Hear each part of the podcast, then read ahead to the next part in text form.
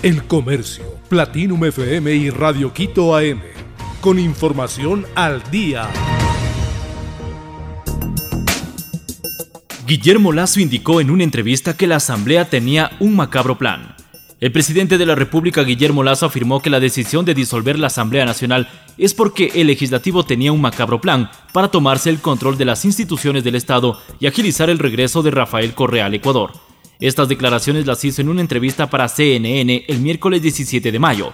Según Lazo, al disolver la Asamblea pierde efectividad este macabro plan y afirmó que con la muerte cruzada no se rompió la democracia. Lo que ha habido es un acto de generosidad mía reducir mi periodo de gobierno para llamar a elecciones. Sorteados jueces que revisarán demandas de inconstitucionalidad contra la muerte cruzada. La Corte Constitucional sortió el miércoles los jueces que revisarán las demandas de inconstitucionalidad presentadas por siete exasambleístas contra la muerte cruzada que dictaminó el presidente Guillermo Lazo. A través de dos acciones públicas de inconstitucionalidad, los legisladores solicitaron a la entidad que decida si el decreto de Lazo es ilegal o si se aprueba. Los jueces elegidos tras el sorteo para dar trámite al pedido son Pablo Herrería Bonet y Joel Escudero Solís. Montana es el primer estado en prohibir TikTok en Estados Unidos. El gobernador de Montana, Greg Franklin, anunció el miércoles 17 de mayo la prohibición de la aplicación TikTok, convirtiéndose así en el primer estado en tomar esta medida en Estados Unidos. Grianford ha explicado que ha tomado esta medida para proteger los datos personales y privados de los habitantes de Montana del Partido Comunista Chino, según ha indicado a través de su perfil en Twitter. Esta controvertida ley se produce cuando algunos legisladores han pedido una prohibición nacional de la aplicación que la han considerado el caballo de Troya de China.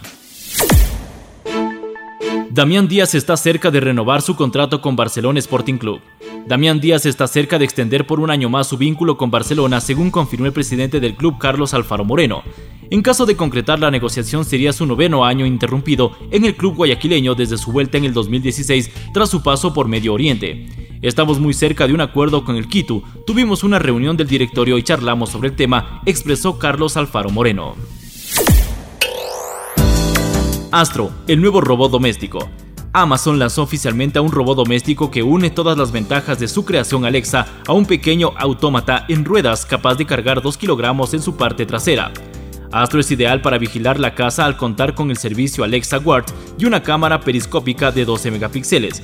Además podrá grabar videoconferencias, hacer videollamadas, recibir notificaciones y reducir contenido multimedia como video, música y podcast. Este asistente ayudará a las personas de la tercera edad para establecer rutinas y hacer llamados de emergencia.